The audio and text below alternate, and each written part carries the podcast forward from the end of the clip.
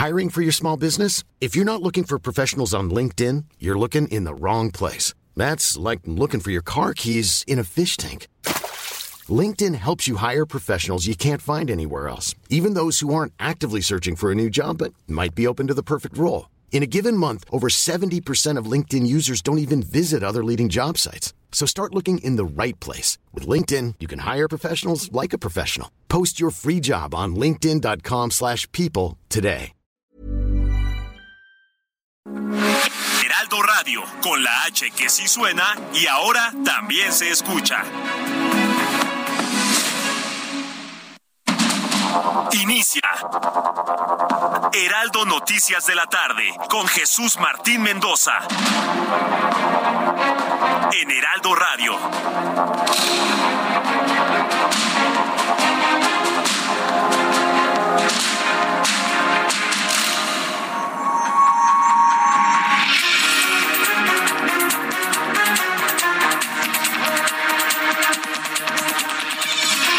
Las 6 de la tarde en punto, hora del centro de la República Mexicana. Bienvenidos, muy buenas tardes. Iniciamos el Heraldo Radio. Hoy es miércoles 21 de septiembre del año 2022. Me da un enorme gusto saludarle a través de los micrófonos del Heraldo Radio en toda la República Mexicana. Y como siempre le digo, súbale el volumen a su radio. Hoy hay información muy, muy importante ocurrida durante las últimas horas.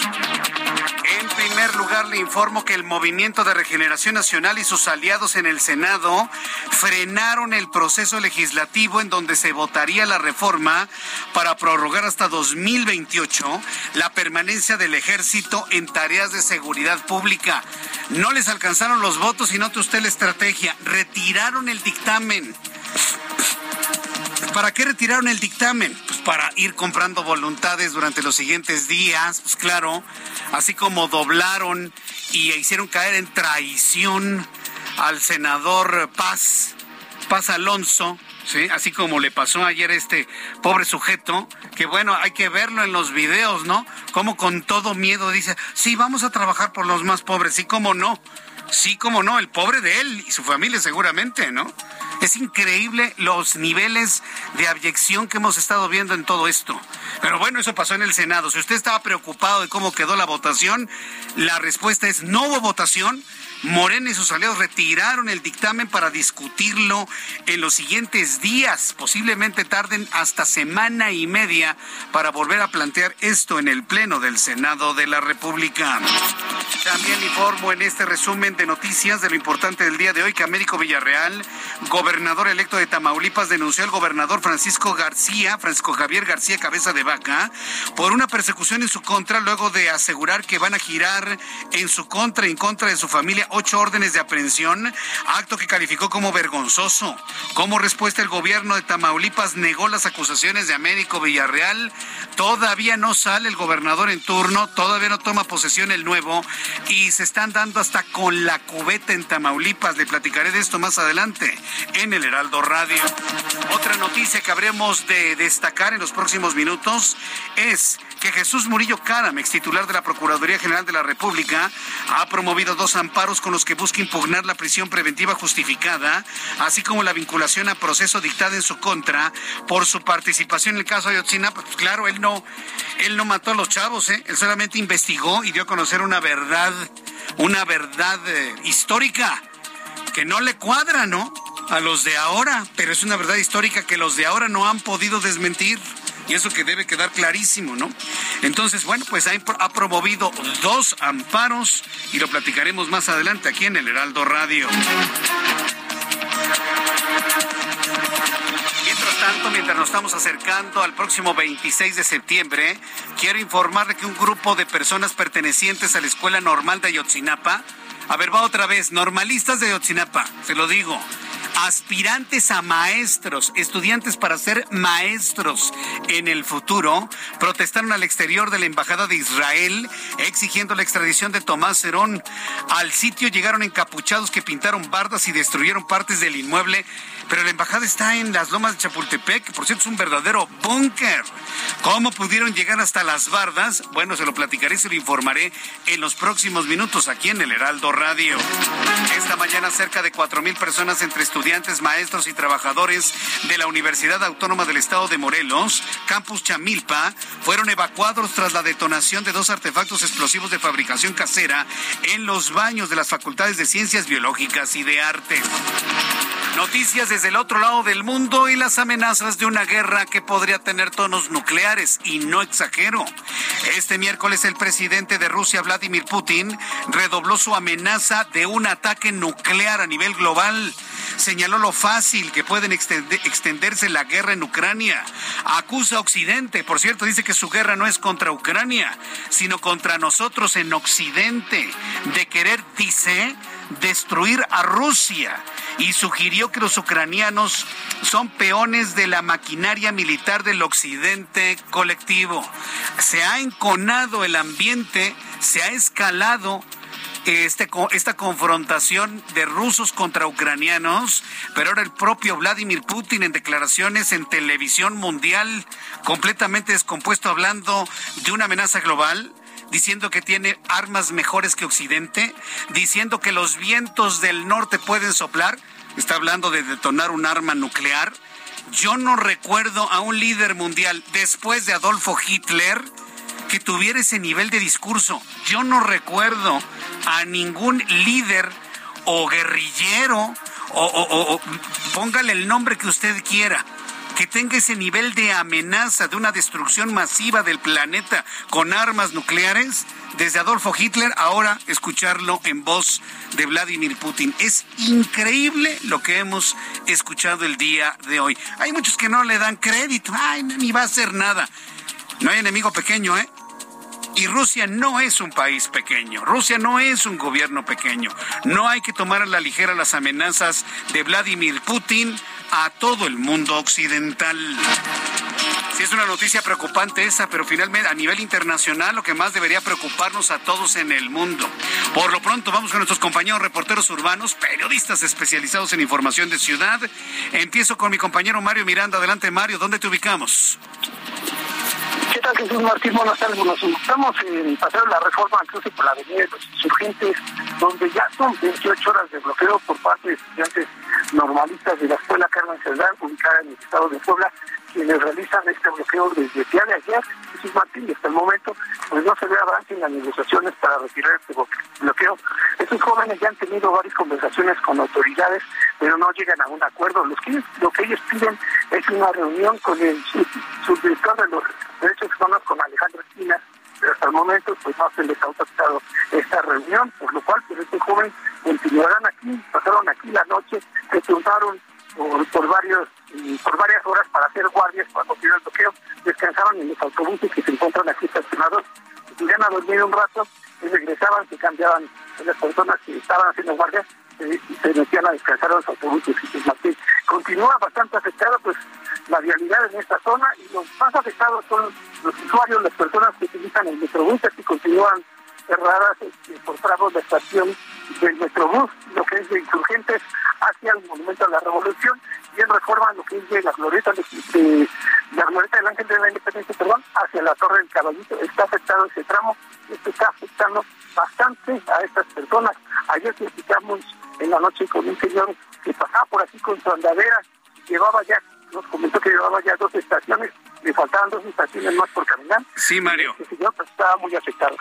Bueno, pues volveremos ahí. Si tienes una actualización, volveremos contigo. Muchas gracias. Claro que sí, Hasta luego, mi compañero Mario Miranda. Vamos con Daniel Magaña, quien nos tiene más información. ¿En dónde te ubicamos, Daniel? ¿Qué tal, Jesús Martín? Muy buena tarde. Pues información vehicular de la zona de la Avenida México, Coyoacán. Una tarde soleada para las personas que se desplazan a través de pues esta avenida en dirección hacia la zona centro de esta alcaldía de Coyoacán o se incorporan hacia, el circuito interior. En este tramo, a partir del eje 8, ya el avance es favorable. Tenga cuidado al cruzar las pues, inmediaciones de la Cineteca Nacional, de la zona del Hospital de Joco. Algunas personas pues eh, cruzan el arroyo vehicular sin mucha precaución, sobre todo en este tramo ya una vez que puede incorporarse hacia la zona pues del circuito interior a esta hora, pese a que va en aumento esta actividad vehicular, todavía es constante en dirección hacia la calzada de Tlalpan. El reporte Jesús Martín, muy buenas tardes. Hasta luego, que te vaya muy bien, muy buenas tardes. Así nuestros compañeros reporteros urbanos le informan por dónde sí, por dónde no debe circular. Escuche usted el Heraldo Radio. Yo soy Jesús Martín Mendoza cuando son las seis de la tarde con nueve minutos. El amor inspira nuestras acciones por México. Reforestando la tierra, reciclando, cuidando el agua, impulsando a las mujeres y generando bienestar en las comunidades. Juntos somos Coca-Cola y contigo el amor multiplica.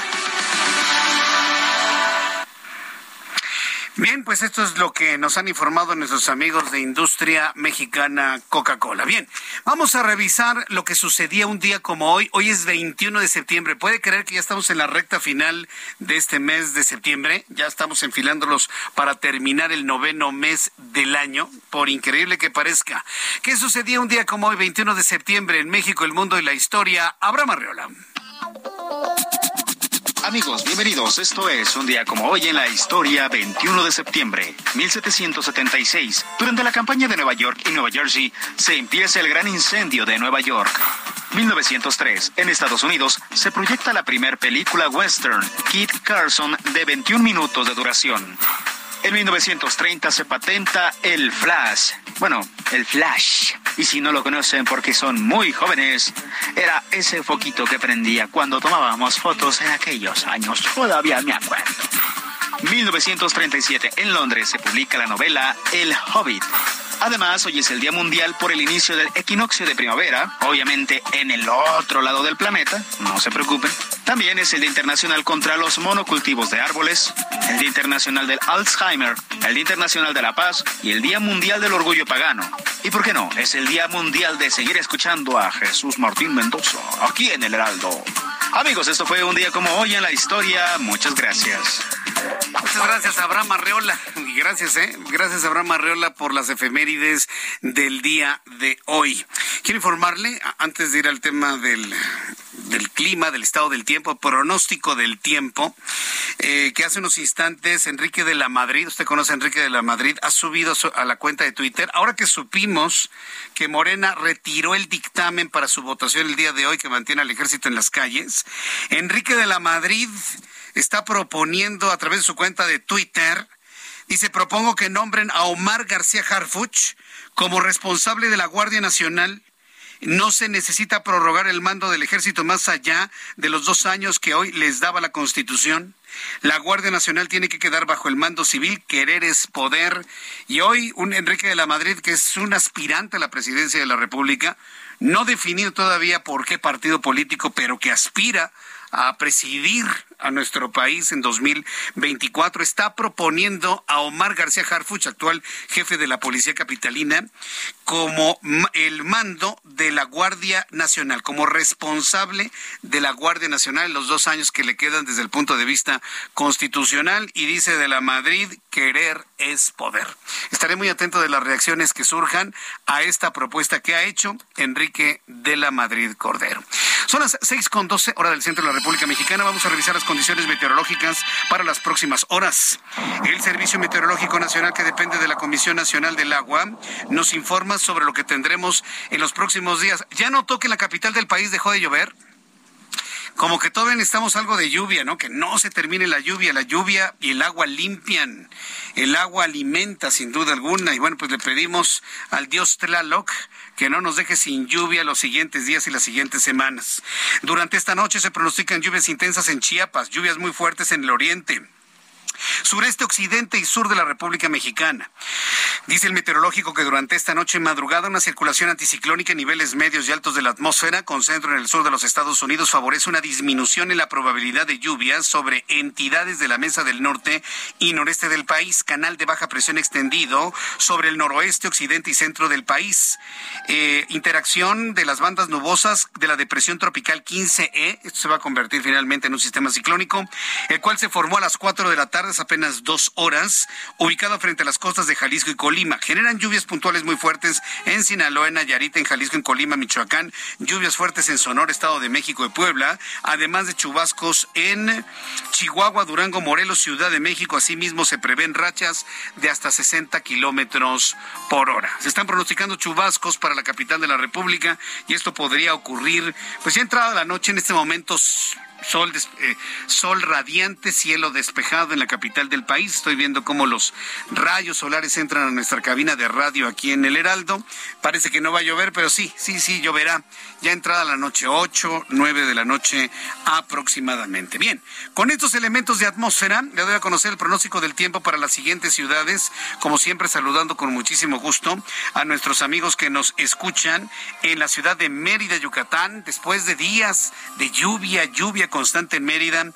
Cielo completamente despejado, mayormente soleado, en este momento 28 grados, con una mínima de 22 y una máxima de 32. En Cuernavaca, Morelos, mínima 17, máxima 25, 24 en este momento. En la ciudad de Houston, donde también nos escuchan, temperatura 33 grados, mínima 24, máxima 35. En Culiacán, mínima 25, máxima 34, 32 en este momento. Cancún, Quintana Roo, extraordinario Cancún, ha tenido niveles muy bajos de, de sargazo, afortunadamente. Mínima 25, máxima 31, 28 en este momento. San José del Cabo, 24 la mínima, máxima 30, 29 en este momento. Orlando, Florida. Saludos amigos que nos escuchan en Orlando. Temperatura 23 grados. Eh, como mínima, máxima 30, 27 en este momento. Y llueve torrencialmente en Orlando. En Guadalajara, Jalisco, 25 grados, mínima 15, máxima 27.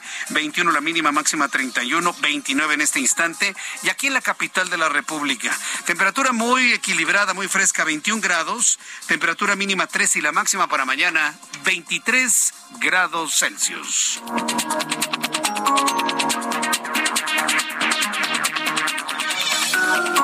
Ya son las 6 de la tarde con 16 minutos tiempo del centro de México. Le invito para que me siga a través de YouTube en el canal Jesús Martín MX, en el canal Jesús Martín MX todo junto, ¿sí? Para que usted participe, me envíe un mensaje vía eh, esta plataforma de YouTube, canal Jesús Martín MX, y también sus comentarios a través de Twitter. Y le invito para que me siga a través de Twitter, arroba Jesús Martín MX. Sígame a través de Twitter, arroba Jesús Martín MX.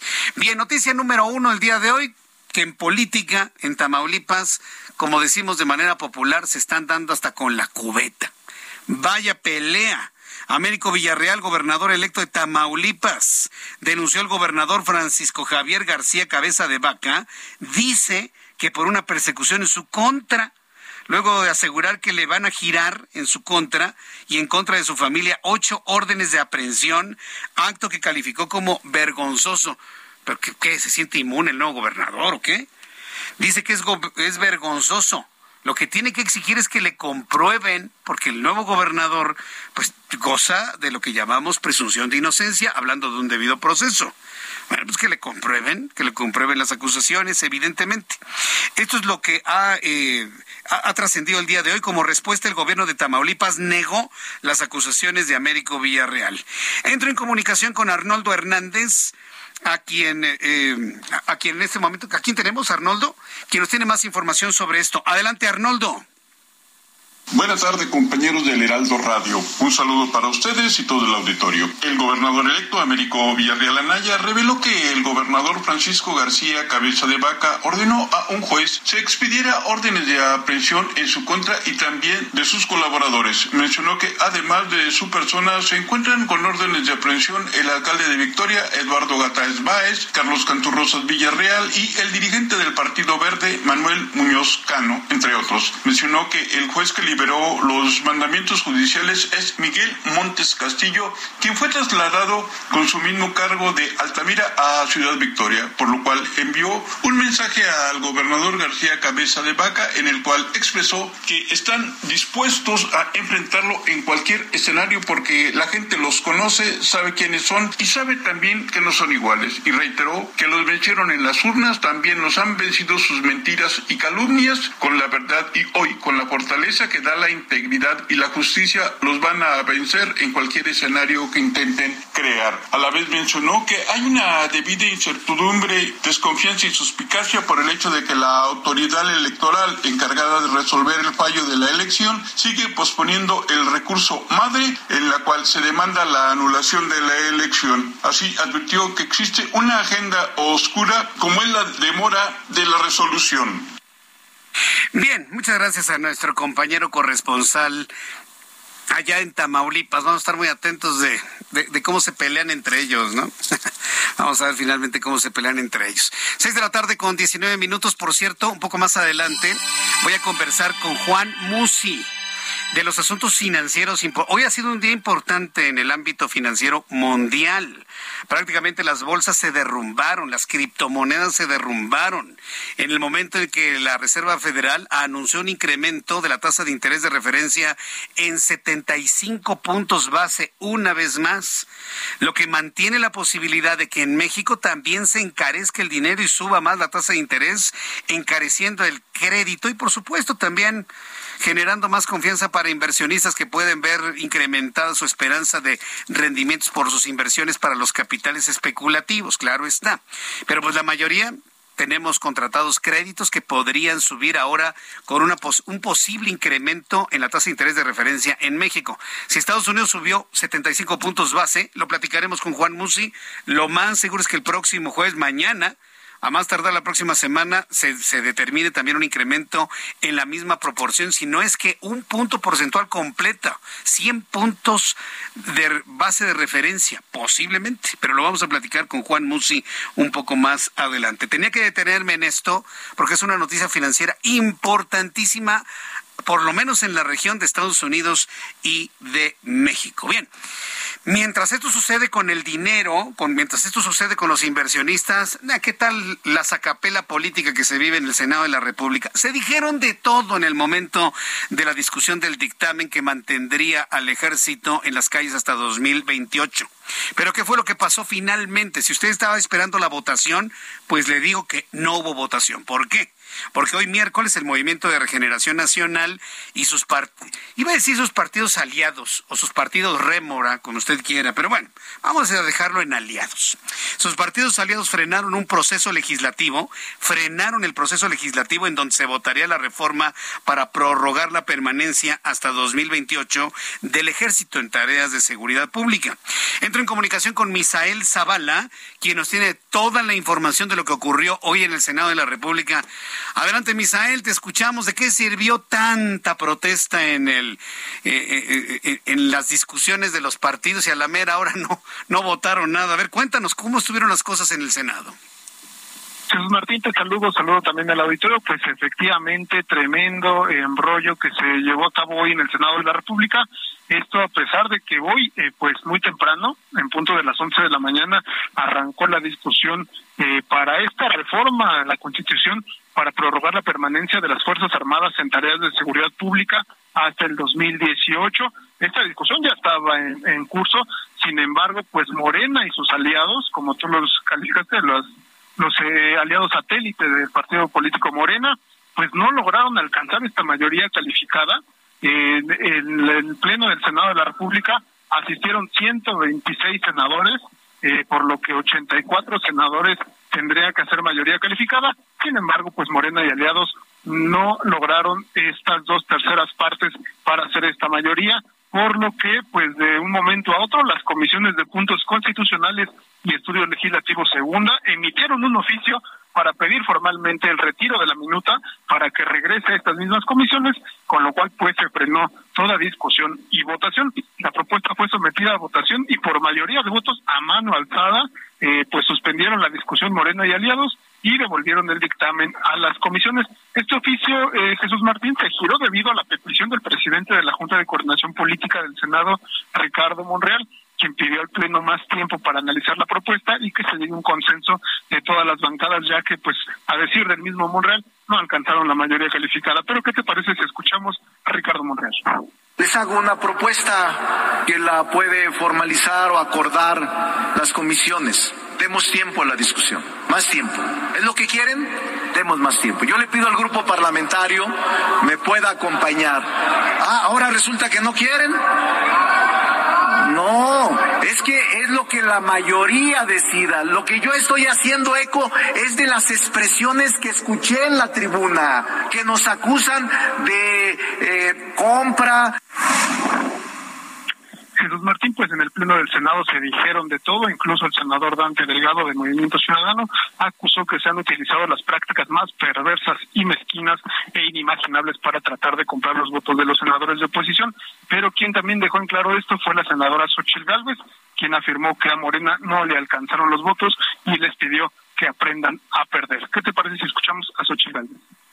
Es lo que está pasando el día de hoy y por qué quieren posponer el debate. Porque no tienen los votos. Porque no les alcanzó todo el dinero del mundo para corromper a la gente. Eso de lo que se quejaban, eso de que se quejaban en el pasado. Pero quiero que sepan que aquí en este bloque opositor habemos gente que no nos vamos a corromper ni hoy ni nunca. Por eso queremos el debate el día de hoy.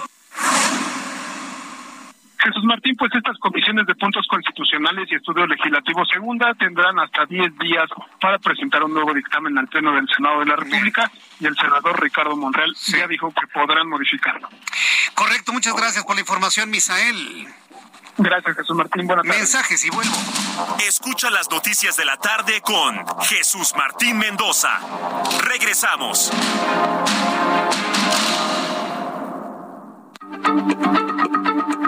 Heraldo Radio, la H se lee, se comparte, se ve y ahora también se escucha.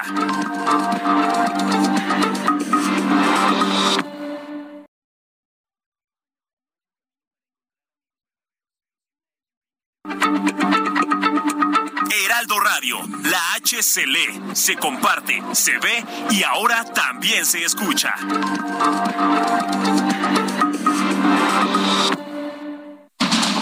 Continúa Heraldo Noticias de la tarde con Jesús Martín Mendoza.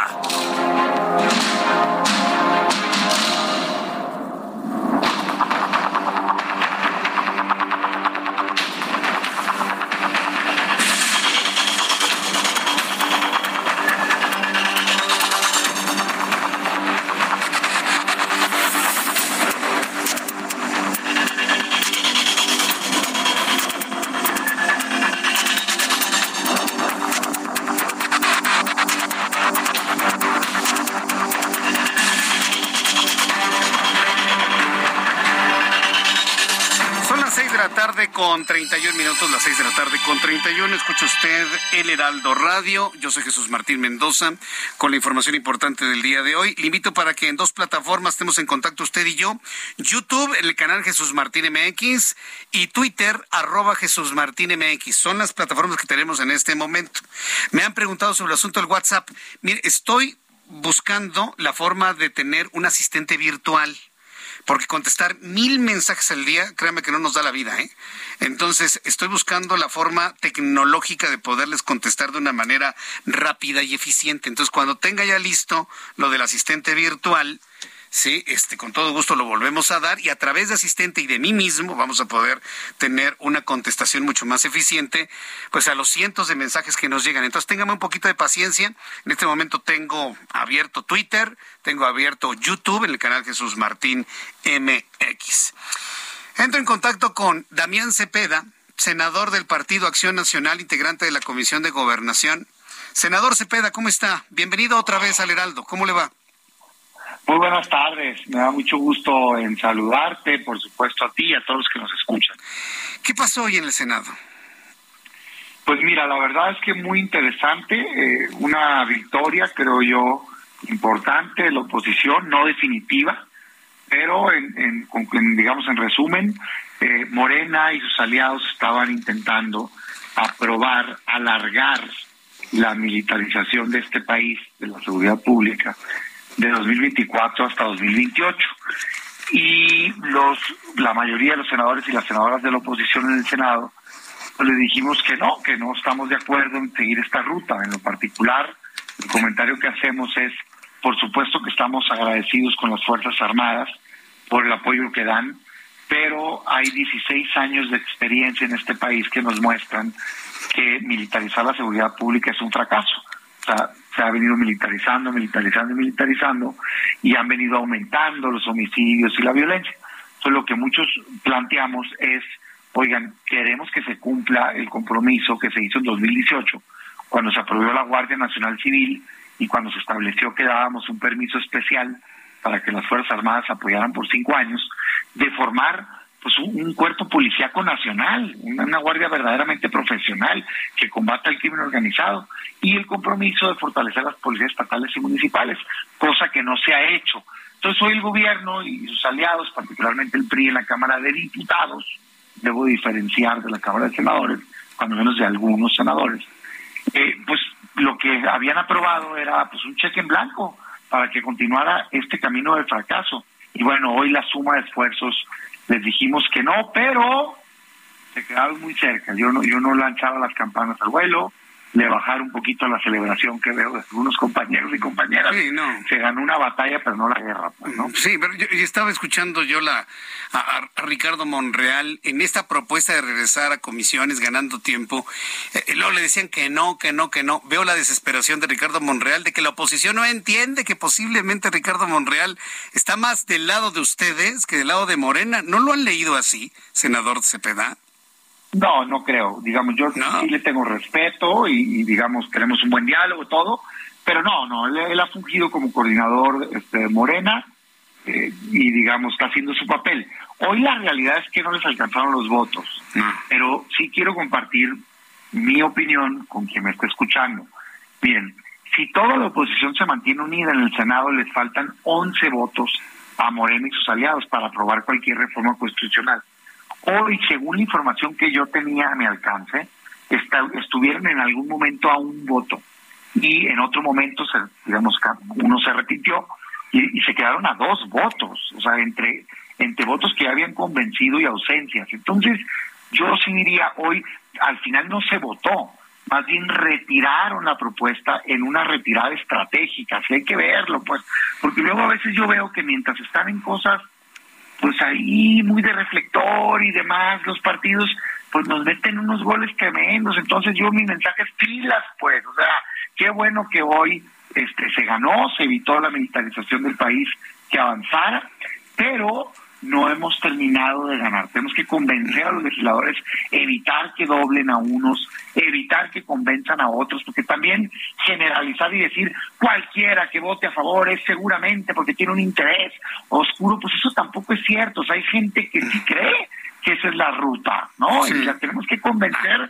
con argumentos. A ver, que en el mundo ha fracasado esa estrategia y que en México no ha funcionado y que tenemos que cambiar la estrategia a una que garantice la paz. A ver, a ver, bajo ese argumento, senador, ¿qué pasó con Raúl Paz? ¿Él está convencido de que la militarización es el camino cuando tenía 24 horas de haber tuiteado lo contrario? ¿Qué pasó con él? ¿Lo amenazaron? ¿Le dieron un cañonazo de millones de pesos? ¿Qué es lo que saben ustedes? No, mira, a ver, yo no puedo hablar por él porque apenas él sabe la decisión yo te doy mi opinión de, lo que vi.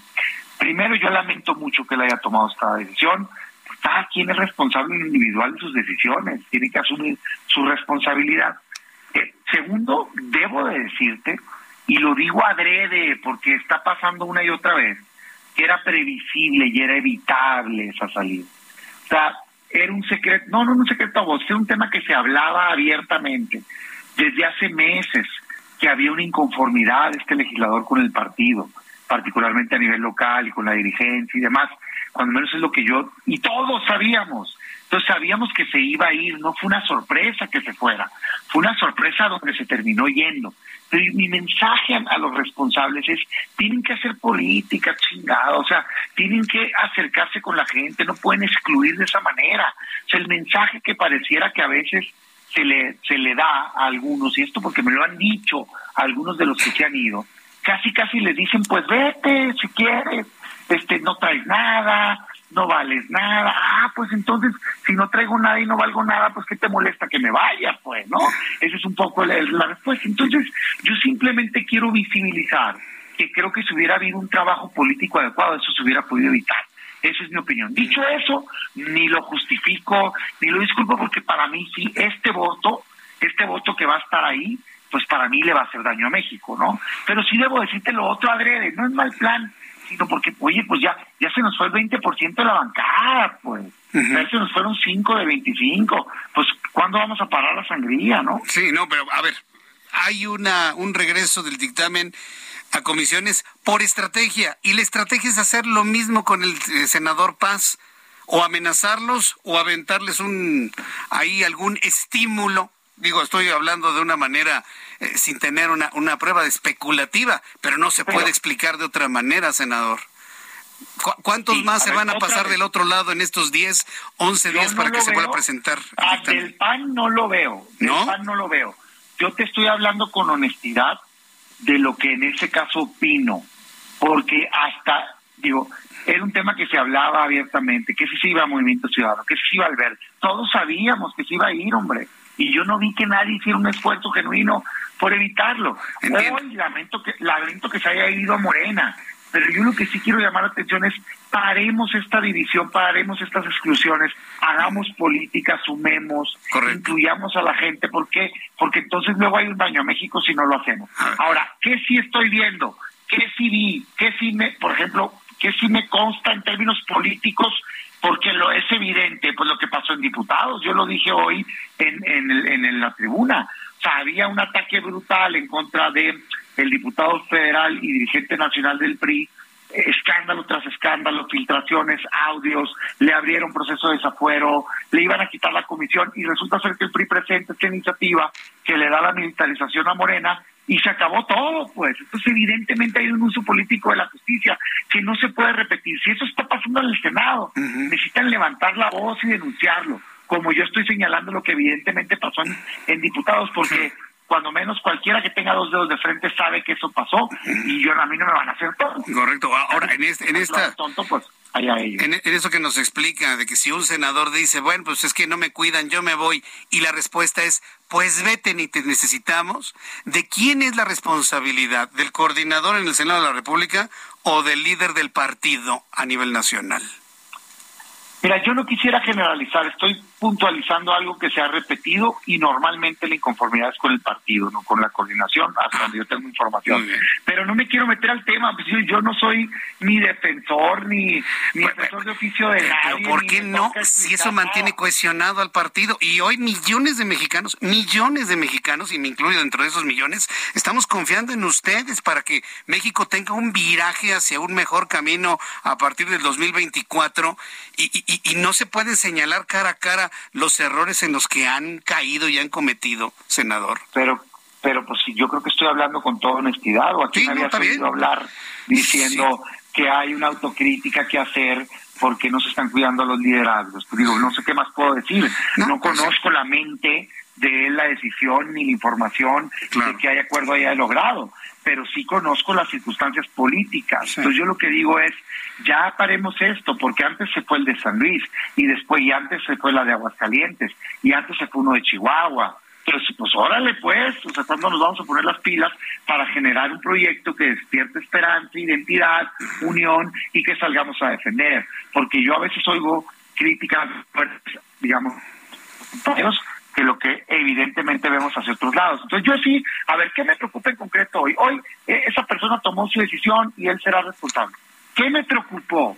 Que lograran los votos en la Cámara de Diputados necesarios para la reforma constitucional con un evidente uso político de la justicia, en donde intercambiaron parar el escándalo y los ataques hacia el diputado dirigente nacional del PRI a cambio de aprobar esta iniciativa y presentarla. Y eso es bien delicado.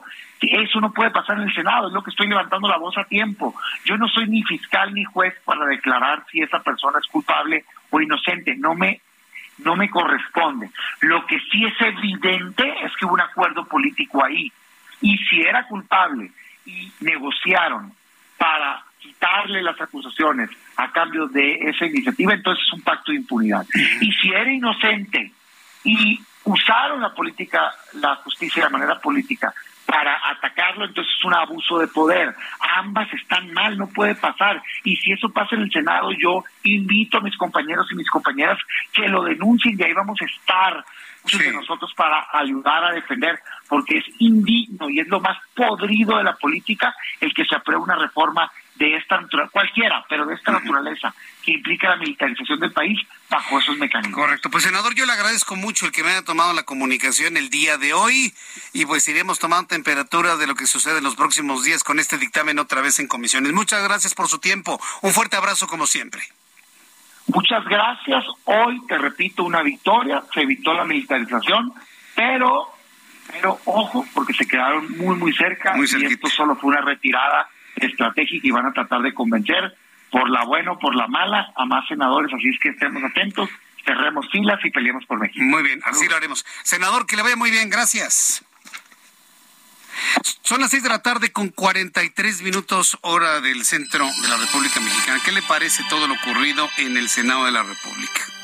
No, bueno, no, no, no, qué cosa, ¿eh? Pero lo que eh, nuestro entrevistado del día de hoy comentó y que me parece que es muy, muy, muy puntual, quedaron cerquita ¿eh? de aprobarlo, ¿eh?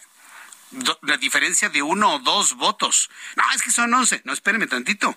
Hubo quienes a la mera hora votaron a favor de la militarización del PRI, del PAN, de los perredistas o alguno de, del grupo plural. Ojo con eso, ¿eh? Si usted estaba pensando de que en 10 días no les da para convencer a 10, no. Se agarraron 10 días para convencer a uno o a dos o a tres. ¿Convencerlo cómo? Ay, pues, no seamos ingenuos, creo que ya sabemos cómo, ¿no? Santiago Krill, presidente de la mesa directiva de la Cámara de Diputados, pidió a los senadores de la oposición a denunciar amenazas, chantajes, presiones, o sea, las formas de convencimiento, ¿no? Sí, el convencedor eh, denunciar amenazas, chantajes, presiones del gobierno para aprobar la reforma de la diputada del PRI, Yolanda de la Torre, sobre mantener a las Fuerzas Armadas en tareas de seguridad pública hasta 2028. Agregó que la presión a los legisladores es antidemocrática, es un chantaje, acto que está tipificado como delito. Esto fue lo que dijo Santiago Krill a los senadores de la oposición no es una práctica democrática utilizar los instrumentos que tiene a disposición el Estado mexicano para presionar a ningún legislador, porque eso no se llama presión, se llama chantaje, que es la palabra correcta que hay que utilizar. Entonces, pues el chantaje inclusive está tipificado este, eh, como delito. Entonces, eh, esto es muy grave. Este, eh, yo espero que que quienes han sido objeto de chantajes tengan el valor civil de expresarlo públicamente, acreditarlo y que procedan, eh, si fuera el caso, desde el punto de vista penal. Bien, pues esto fue lo que comentó Santiago, Santiago Krill. Son las seis con cuarenta y cinco, las seis de la tarde con cuarenta y cinco minutos hora del centro de la República Mexicana. Como diría alguien, ¿por qué tanto brinco estando el suelo tan parejo o con tantos baches, no? Pero hay mucho brinco político actual con el asunto del ejército. ¿Por qué? Toda esta discusión que tenemos en México, y fíjese que la discusión debería estar en lo económico y en lo financiero luego del día de hoy, es por la competencia política por el poder en 2024, señores. No perdamos de vista eso. Todo lo que le estoy informando, todas estas acapelas, todas estas luchas que hay en el legislativo, es para mantener el control y por lo tanto el poder en camino hacia un maximato, como así se pretende, a partir de 2024, por favor. ¿Sí? ¿Y quiénes estamos en medio de esta lucha política, muy intensa, por cierto, interesante por momentos. Pues usted y yo como ciudadanos. Y, estamos en medio, ¿eh? Estamos en medio de un fuego cruzado político. Un fuego que a veces es amigo y a veces es un fuego enemigo. En todo esto, evidentemente, hay indicadores políticos que no podemos dejar de ver. Y muchos de ustedes a través de las redes sociales me han dicho, oye, ¿y de la oposición qué hay, Jesús Martín? ¿Quiénes son los candidatos que están en la oposición? ¿Quién tiene la oposición entendida como, pues mire, el PRI a lo mejor se une a Morena y es el primor? Hasta este momento no está muy claro. Pero pensemos en el PAN, en el PRD, pensemos en Movimiento Ciudadano y algunas otras organizaciones sociales. ¿Quiénes estamos visualizando como la mejor opción desde la oposición? Tengo en la línea telefónica Patricio Morelos, socio consultor de Poligrama. Estimado Patricio, qué gusto saludarte nuevamente. Bienvenido. Jesús, muy buenas tardes, gracias. Resultados de la encuesta líderes de la oposición rumbo a 2024. Ya de entrada, el que se trabaje con los líderes de la oposición me parece una estrategia muy justa y de equilibrio. ¿Qué es lo que surgió en esta encuesta? Coméntanos, por favor. Bien lo comentabas eh, ahorita modo de introducción, hablamos demasiado sobre las corcholatas de Morena, pero muy poco nos, nos ponemos a analizar, a revisar, bueno, ¿y qué otras opciones hay, qué otras alternativas políticas le están proponiendo a los mexicanos y a las mexicanas? Y en ese tenor eh, hicimos una encuesta en la cual le preguntamos específicamente a simpatizantes de la oposición, bueno, ¿y quién te gustaría que fuera tu candidato o tu candidata en 2024? En el primer lugar, y de manera contundente, tenemos a Luis Donaldo Colosio Riojas, el alcalde de Monterrey, con un 24.89%. Eh, de ahí lo sigue eh, Ricardo Anaya, quien ya fue candidato, candidato por el PAN, con el 13.41%. Y en la tercera posición, con el 10.83, tenemos a Samuel García. Es decir, en los primeros tres lugares tenemos a dos neoleoneses, a Luis Donaldo Colosio Riojas y a Samuel García, además del ya conocido Ricardo Anaya. Bien, a mí me sigue sorprendiendo, lo platicábamos en televisión, en esta ocasión en radio con nuestro público, ¿por qué un Luis Donaldo Colosio está tan posicionado y, no diría tanto encima de Ricardo Anaya, que ya tuvo su tiempo y todo el mundo lo conoce, pero por ejemplo un Enrique de la Madrid que en redes sociales es muy mediático, es muy activo. ¿Por qué un Luis Donaldo Colosio que no hace campaña, que nadie habla de él? Es más, en entrevistas ha dicho que no quiere. ¿Por qué un Luis Donaldo Colosio está tan encumbrado en esta encuesta, Patricio? Eh, eh, ese, es, ese es un dato interesante y, y creo que das en el clavo todo mundo, incluido nosotros, ponemos a Luis Donaldo en la boleta presidencial, en las encuestas. Sin embargo, pues muy poca gente le ha preguntado a él si él la buscaría. Sin embargo, ¿por qué está? Pues porque es una de las marcas políticas más poderosas que hay en México. Conocemos la historia de su padre, eh, del lamentable suceso que, que vivió su familia, lo hemos visto en libros de historia, lo hemos visto en la televisión, en series. Digo yo, hay bustos de su padre en casi todos los municipios del país, bulevares, avenidas, calles.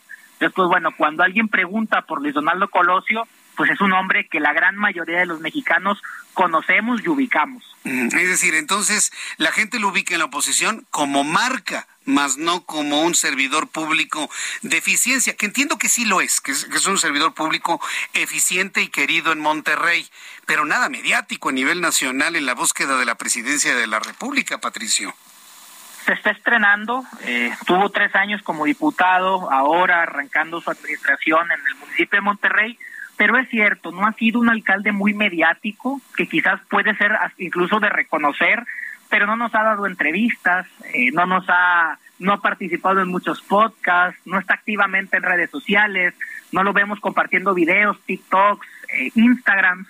Entonces, pues sí, efectivamente Hoy lo tenemos en la primera posición, aún y aunque él ha dicho que no la va a buscar, y aún y aunque no ha sido pues un político tan mediático, al menos en este primer año de gobierno. Observo que hay un porcentaje bastante importante de quienes dicen ninguno, un 23.09%. Este porcentaje es de gente que no le interesa visualizar algo en la oposición o estaría en Morena o porque simple y sencillamente los nombres que presentaron ustedes no les convencen. ¿Qué es lo que tenemos que entender de ese 23.09%? Sí, lo complicado para la oposición es que este estudio es únicamente a opositores. Si nosotros le hubiéramos preguntado a simpatizantes de Morena o del presidente López Obrador, pues este número hubiera sido mucho más elevado. Entonces, tenemos que decir que un 23% de quien se declara opositor hoy no encuentra una alternativa en ninguno de los nombres eh, que se están poniendo sobre la mesa. Habrá que ver de cara a 2024 si alguno de estos logra convencerlos de, que son una alternativa real, competitiva, poderosa para poder llegar a la presidencia, o si surge algún otro nombre, algún otro hombre o mujer eh, pues que pueda agrupar el descontento al, gobierno del presidente López Obrador y encabezar una candidatura sólida, ¿no? Sí, sí, sí, suena interesante. Ahora, dentro de las preguntas, preferencia de candidato, mayor capacidad, mayor honestidad, mejores propuestas para el país, en todas aparece en primer lugar Luis Donaldo Colosio, Patricio. Sí, efectivamente, eh, en cuanto a quién es más capaz, en quién es más honesto y además quién tendría las mejores propuestas para sacar adelante al país, Luis Donaldo Encabez, prácticamente con un 25%, podríamos eh, generalizarlo de esta manera. Lo que también sucede es que se disputan el segundo lugar Ricardo Anaya y Samuel García. Por ejemplo, en honestidad, Samuel García eh, aparece como uno de los más honestos, tenemos un 10.37%. Y un hombre que llama la atención eh, que quizás pocos analistas, eh, pocos políticos incluso lo han mencionado, es el de Lili Telles, eh, quien hasta hace algunos algunos meses fuera senadora de Morena y que hoy con un estilo comunicacional muy interesante pues viene a, llamar la atención y hoy aparece incluso en, pues en las encuestas presidenciales con números nada despreciables. Sí, sí, bastante interesante. Ahora bien, quisiera que nos dieras una opinión personal sobre el fenómeno Enrique de la Madrid. A mucha gente le gusta Enrique de la Madrid como persona, como candidato, como servidor público, por su imagen, ser hijo de un expresidente, etc., etc. Pero no les gusta por ser priista. Y el PRI, entiende, es el partido más repudiado en este momento históricamente en el país. ¿Qué pasaría si Enrique de la Madrid renuncia al PRI, se muestra como un candidato ya libre de esta lápida de imagen que le significa el PRI? ¿Tú crees que crecería en estas preferencias que, está haciendo Poligrama, Enrique de la Madrid? Enrique de la Madrid, y lo tenemos muy medido, enfrenta un par de retos. El primero, como bien lo comentas, es el pertenecer a la marca política que hoy es la más desgastada.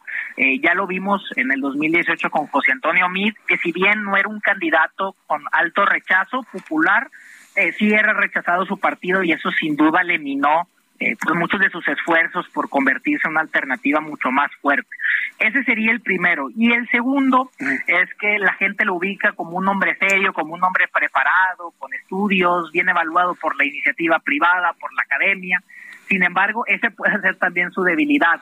Eh, que en un país como México tan diverso, pues un perfil como este eh, difícilmente podría generar esa empatía. Muy bien. Patricio, yo te agradezco mucho esta información y buscaremos poligrama.mx para conocer más de ello.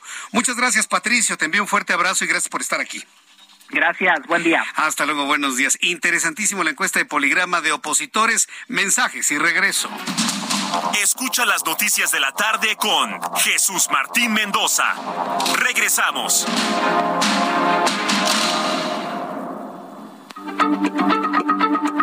Heraldo Radio, la H se lee, se comparte, se ve y ahora también se escucha.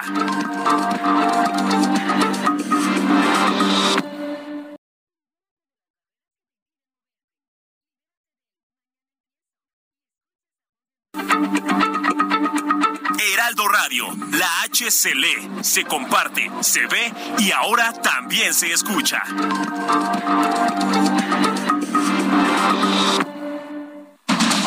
Continúa Heraldo Noticias de la tarde con Jesús Martín Mendoza.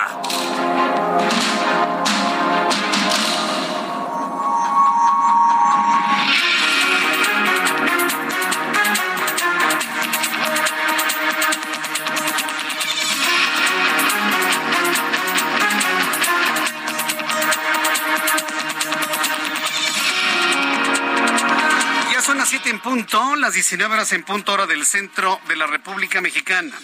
Le presento un resumen con las noticias más importantes en el Heraldo Radio. Informarle en primer lugar que el ex procurador de la República Mexicana, Jesús Murillo Caram, quien investigó el caso Ayotzinapa, ha promovido dos amparos.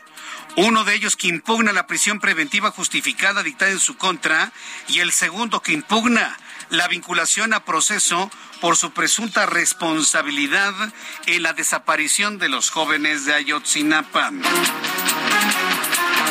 También informo que un juez de distrito de proceso penal en el Estado de México dictó Formal prisión en contra del general José Rodríguez por los delitos de delincuencia organizada, delitos contra la salud y vínculos con el grupo delictivo Guerreros Unidos, al cual se le atribuye la desaparición y presunto asesinato de 43 normalistas de Ayotzinapa. En más de este resumen de noticias, el Movimiento de Regeneración Nacional y sus aliados en el Senado frenaron el proceso legislativo en donde se votaría la reforma que prorroga la presencia del ejército en las calles en actividades de seguridad pública hasta el año 2028. Por mayoría a mano alzada, ni siquiera por votos a mano alzada, suspendieron la discusión y el dictamen regresó a las comisiones. Hay que decirlo, tal y como lo estaba proponiendo Ricardo Monreal, el presidente de la Junta de Coordinación Política del Senado de la República, lo que para algunos senadores de la oposición se convirtió en una victoria pírrica o temporal, si usted quiere. Pero victoria al no aprobarse el dictamen de la militarización el día de hoy. Escándalo en Tamaulipas. El gobernador en funciones Francisco Javier García Cabeza de Vaca acusa a Américo Villarreal de tener ocho órdenes de aprehensión en contra de él y en contra de su familia. El futuro gobernador constitucional de, de Tamaulipas denunció que se trata de una persecución política en su contra. En más noticias de este resumen, le informo que Damián Cepeda, senador del PAN, declaró hace unos minutos en entrevista en el Heraldo Radio que existen legisladores de oposición que sí creen que la militarización del país es el camino correcto a seguir, por lo que debemos convencerlos con argumentos que es una estrategia de seguridad fallida por más de 10 años en nuestro país.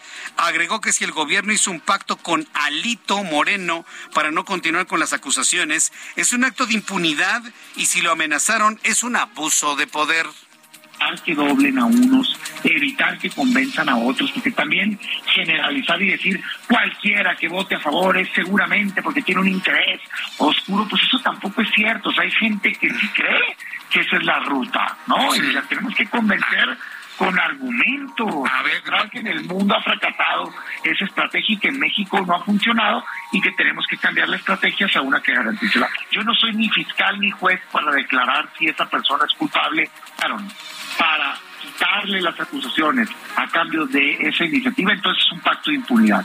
Y si era inocente y usaron la política, la justicia de manera política para atacarlo, entonces es un abuso de poder. Ambas están mal, no puede pasar. Esto es lo que comentó el senador por el Partido Acción Nacional. En otras noticias, Greg Abbott. Él es el gobernador de Texas. Ha emitido una orden para designar a los carteles mexicanos de la droga del crimen organizado como organizaciones terroristas. El gobernador de Texas ha calificado a todas las organizaciones de criminales en México como organizaciones terroristas, especialmente al cartel de Sinaloa y al de Jalisco Nueva Generación, por lo que pidió tomar las medidas extraordinarias contra estos grupos delictivos, lo que puede desatar la orden de Greg Abbott, ¿eh?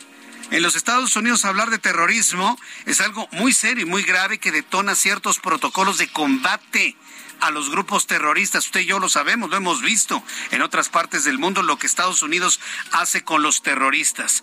Hoy Greg Abbott está declarando como terroristas a los grupos del crimen organizado en México. Aquí la pregunta es, ¿lo tomará en serio Joe Biden? Acuérdense que entre ellos no se puede ni hablar ni oír, ni ver a la cara, por supuesto. Entonces lo tomará en serio para activar esos protocolos. Ya veremos las reacciones, pero por lo pronto Texas ha hecho esta grave declaración hacia México.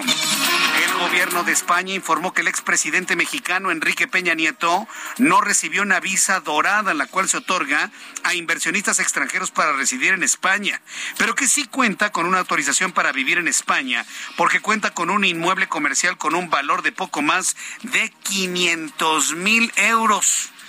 Estamos hablando de cerca de 12 millones de pesos. Entonces, bueno, pues el, el expresidente mexicano tiene una casita, sí, jacalito de 10, 12 millones de pesos allá en España. ¡Ay, no más! Humildemente, ¿no? Humildemente, sí, para no andar presumiendo. Mientras tanto, alumnos de la FESA Catlán se enfrentaron a profesores que intentaban evitar la toma de la dirección de la facultad. A través de las redes sociales se pueden observar videos de los disturbios al interior de la unidad académica FESA Catlán, que hasta el momento permanece en paro por 72 horas. Los alumnos demandan más seguridad a los alrededores de la escuela debido a las denuncias de desapariciones de mujeres, sumado a la falta de protección civil dentro de las instalaciones tras el sismo del lunes. Los alumnos consideran que la FESA Catlán no ha hecho absolutamente nada y se en una lucha con los propios directivos del plantel. Te informo que la gobernadora de Colima, Indira Vizcaíno, informó que ya fue hecha la solicitud de la declaratoria de emergencia para todo el estado por el sismo de 7.7 grados con epicentro en Cualcomán, Michoacán, ocurrido este lunes 19 de septiembre, el cual dejó afectaciones en los 10 municipios de la entidad. Bueno, ¿para qué sirve la declaratoria de emergencia? Para que fluyan los recursos del Fonden. Nada más recordarle a la gobernadora el presidente de su partido canceló el Fonden. De nada sirve hacer una declaratoria de emergencia. Se oye bonito, pero no va a fluir un solo peso porque ya no existe el Fondo Nacional de desastres naturales.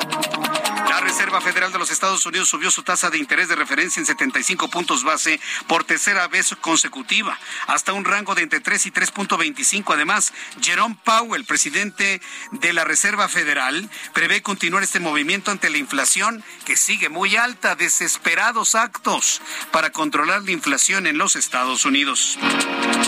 Científicos en China informan al mundo que han logrado la clonación de un lobo ártico hembra llamado Maya, quien perdió la vida en 2019, para lograr utilizar células de la piel del espécimen sin vida y fueron implantados en un óvulo de un perro de raza Beagle, quien dio a luz a una cría de lobo ártico exactamente igual, genéticamente idéntico al ejemplar que había muerto hace tres años. La clonación de un lobo ártico. Lo está anunciando China como uno de sus logros. Si ya lo hicieron con un lobo, ¿usted no cree que lo han hecho con seres humanos? Dijo, ya sabe que piensa mal y acertarás. Estas son las noticias en resumen. Le invito para que siga con nosotros. Le saluda Jesús Martín Mendoza.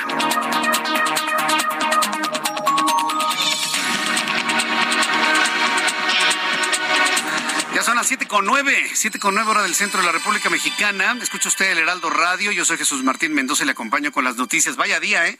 Intenso en información, intenso en noticias y también en sus comentarios. Mire, quiero ofrecerle mil disculpas si de repente está viendo algunos brincos en nuestra transmisión de YouTube. No tengo explicación, nuestro internet está bien, la plataforma está bien, pero pues ya sabe, ¿no? esos intentos de, de, de, que no se escuchen ciertas cosas, pero bueno, veremos finalmente si tiene ya la, la, normalización de la transmisión a través de nuestra plataforma de YouTube, el canal Jesús Martín MX, pero si de repente se cae, ya sabe, estamos en la plataforma del Heraldo Radio en todo el país, en las emisoras que conforman en toda la República Mexicana esta enorme red de información, de programas de contenido y noticiarios en todo el país. Los herederos de la mejor radio informativa y de análisis que somos ahora, el Heraldo Radio. Bien, pues vamos a continuar con la información con nuestros compañeros reporteros. Vamos con mi compañero Mario Miranda. ¿En dónde te ubicas, Mario? Muy buenas tardes. ¿Qué tal, Jesús Martín? Buenas tardes. Pues continuamos aquí en Paseo la Reforma Insurgente. Ya son 29 horas y continúa el bloqueo por estudiantes normalistas aquí en esta avenida principal, en el cruce de Reforma e Insurgentes. Continúan los cortes a la circulación, lo que es el Paseo de la Reforma y Florencia, así como el Paseo de la Reforma y Juárez. También tenemos cortes a la circulación en la Avenida de los Insurgentes y lo que es la Ribera de San Cosme. Y también tenemos cortes de circulación en Insurgentes a la altura de la calle de Londres. Jesús Martín, pues a esta ya empieza a salir bastante gente de trabajar y ya la gente que transita en esta zona está afectada, que tiene que caminar ya es bastante, Jesús Martín. Hasta el momento no se ha llegado a ningún acuerdo. Continúan estos jóvenes. Al parecer, pues van a pernoctar aquí también un día más, Jesús Martín. Correcto. Bueno, pues este estaremos al pendiente. Gracias, Mario. Pendientes. Buenas tardes. Hasta luego, que te vea muy bien. Vamos a entrar en comunicación con nuestro compañero Daniel Magaña. Adelante, Daniel, gusto en saludarte.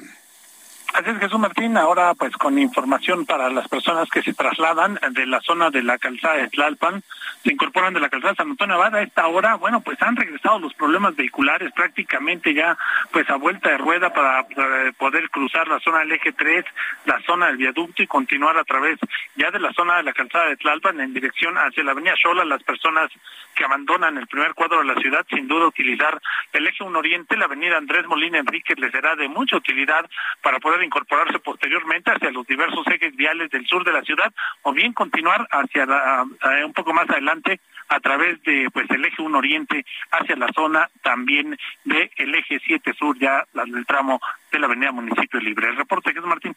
Buenas tardes. Gracias, que tengas muy buenas tardes a nuestro compañero eh, Daniel Magaña. Bien, son en este momento ya las eh, siete con once, las siete con once hora del centro de la República Mexicana. Bien, de lo que estábamos platicando de los escenarios y del futureo, y ahora que platicábamos con nuestros amigos de Poligrama, qué, qué buena encuesta, ¿no? Y que estábamos viendo precisamente a los hombres y mujeres que podrían encabezar la oposición. Eh, le estoy compartiendo a través de Twitter el siguiente ejercicio. Recuerde que son ejercicios interesantes para tomar temperatura de lo que piensa y cómo reacciona el público que nos escucha en todo el país. Le invito para que entre a Twitter, arroba Jesús Martín MX, y le estoy compartiendo el siguiente ejercicio. Piensa muy bien tu respuesta, le escribo. Si los candidatos para la presidencia son los siguientes, ¿por quién votarías? Marcelo Ebrard por Morena frente a un Enrique de la Madrid por la oposición. Estoy hablando de dos hombres que de alguna manera han sido señalados en, un, en una posición y en otra. Bueno, Enrique de la Madrid, claro está, en una posición dentro de, las, de la alianza de enfrente. Y dentro de Morena, pues el, dicen, dicen que el que tendría una mayor independencia siendo morenista que sería Marcelo Ebrard. ¿Por quién votaría usted? Yo le invito para... Sí, es, un caso hipotético, es un mero ejercicio, ¿no? Estamos haciendo ejercicio, finalmente falta mucho, ¿no? Pero en este ejercicio, dígame usted quién le gusta, ¿no? Marcelo Ebrard, tomando en cuenta todo lo que ha hecho y el equilibrio que ha significado él dentro de Morena, o Enrique de la Madrid en la oposición. Yo en lo personal los veo juntos en algún proyecto, pero a ver, pensemos ponerlos esquina a esquina, frente a frente, cara a cara. A ver, ya. Empecemos a través de Twitter, arroba Jesús Martín MX, arroba Jesús Martín MX. Creo que es un ejercicio que va a resultar interesante. Y le digo, piense bien su respuesta, visualícela, futurela. ¿Qué sería lo mejor para usted, para su familia y demás? Pues bueno, ya, ya empezaron a llegar los primeros votos y lleva una delantera importante Enrique de la Madrid en la oposición frente a un Marcelo Ebrard en Morena. Es un ejercicio, insisto. Es un ejercicio que sería muy interesante. Es más, yo creo que ya en algunos lugares están diciendo, ¿ya vieron la encuesta que está sacando Jesús Martín? poniéndolos frente a frente a dos muy visibles en redes sociales, sin duda alguna. Bien, vamos a continuar con la información cuando son las siete con catorce las siete con catorce hora del centro de la República Mexicana. Bien, el ex procurador de la República, Jesús Murillo Caram, promovió dos amparos, ya le adelantaba.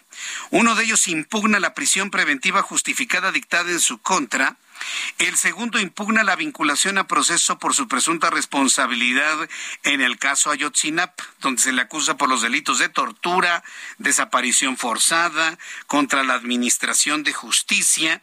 En unos instantes voy a tener comunicación con Diana Martínez, reportera del Heraldo Media Group, quien nos nos tiene, es, ¿ya lo tenemos? Ah, pues vamos con ella precisamente con Diana Martínez para que nos dé toda la información aquí en el Heraldo.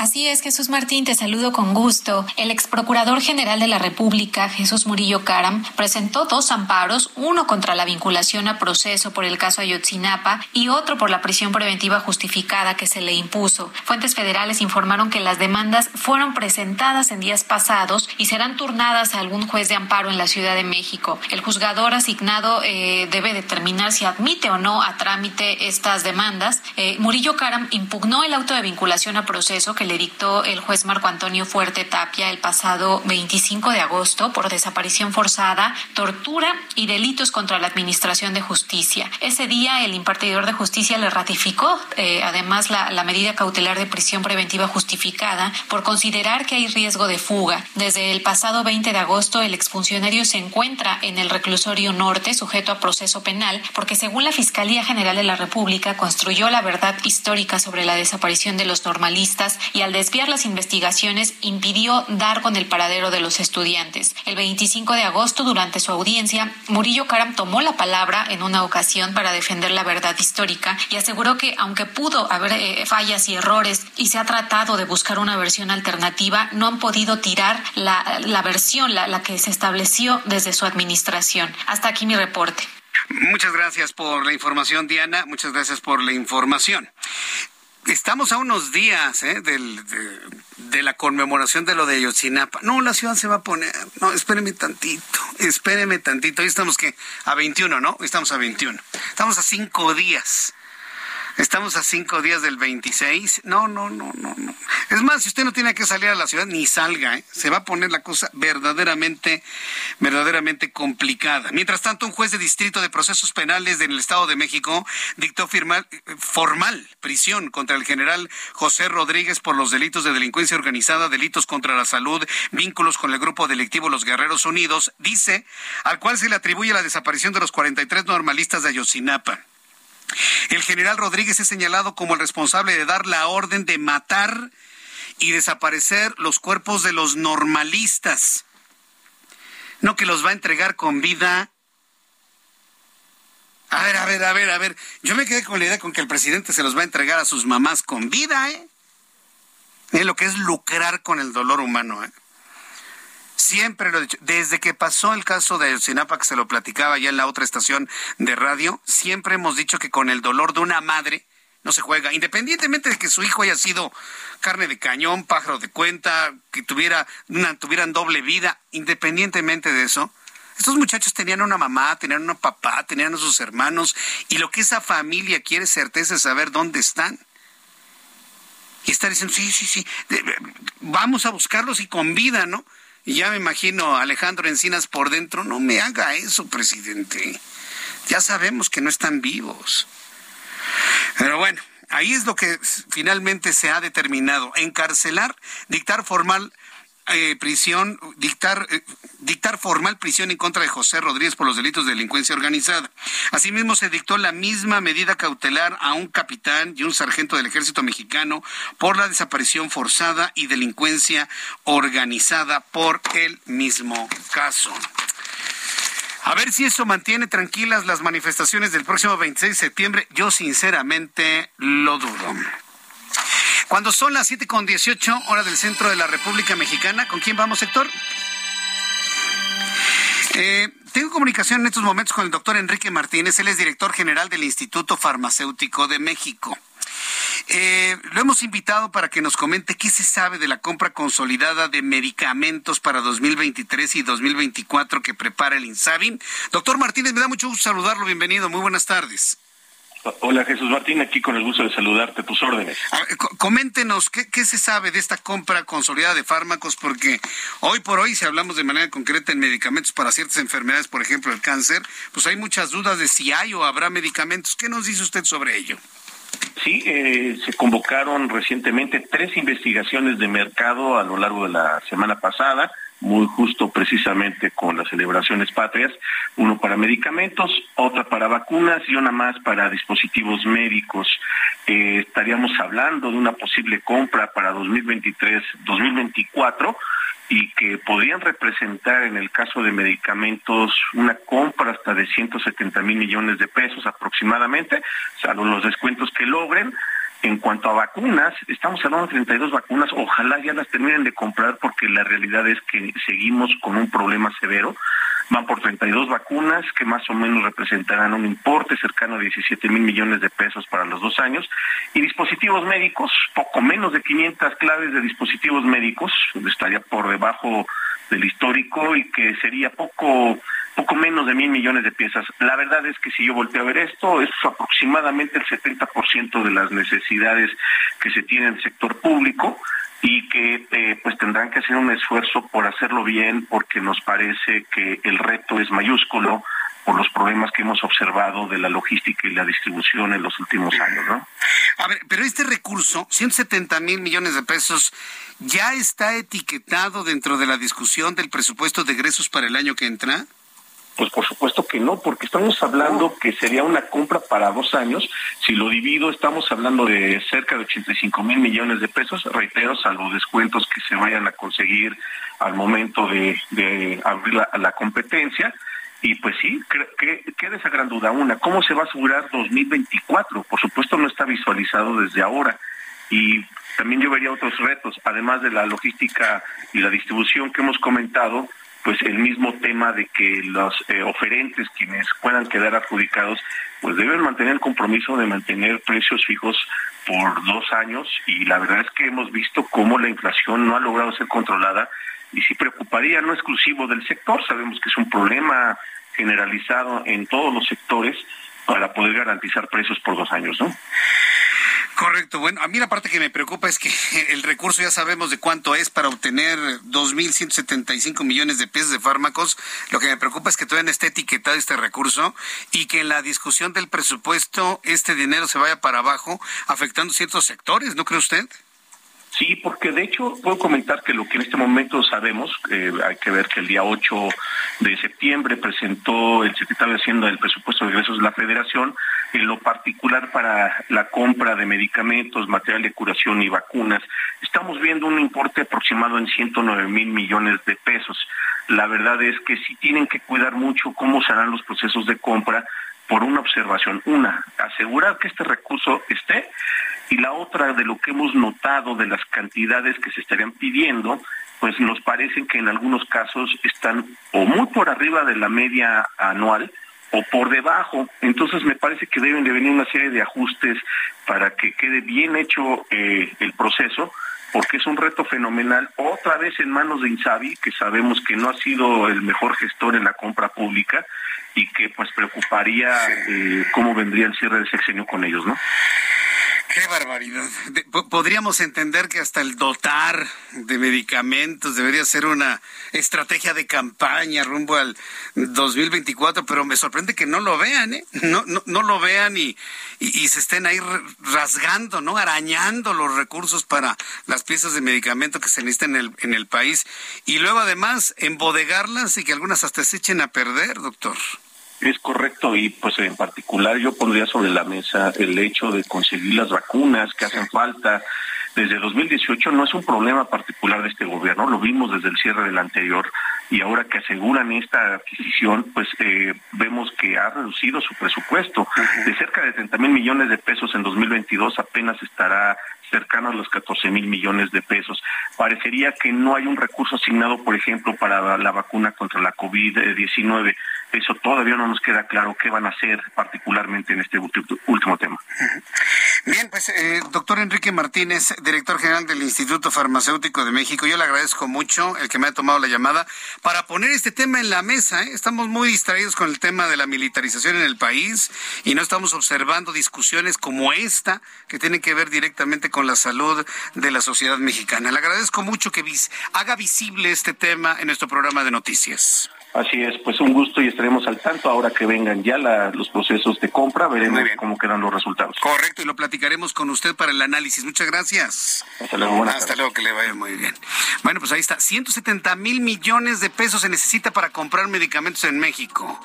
Un llamado para el legislativo ahora que va a estar discutiendo el presupuesto de egresos, por lo menos se necesita ese dinero para garantizar que tengamos medicamentos todos.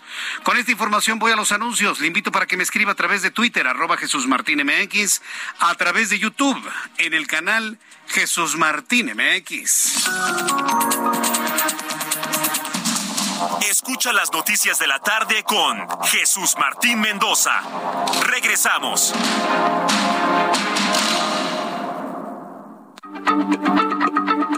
Heraldo Radio, la H se lee, se comparte, se ve y ahora también se escucha.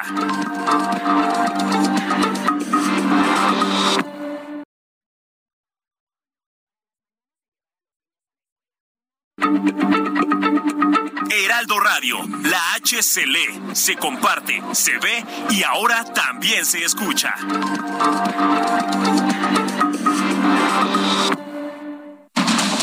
Continúa Heraldo Noticias de la tarde con Jesús Martín Mendoza.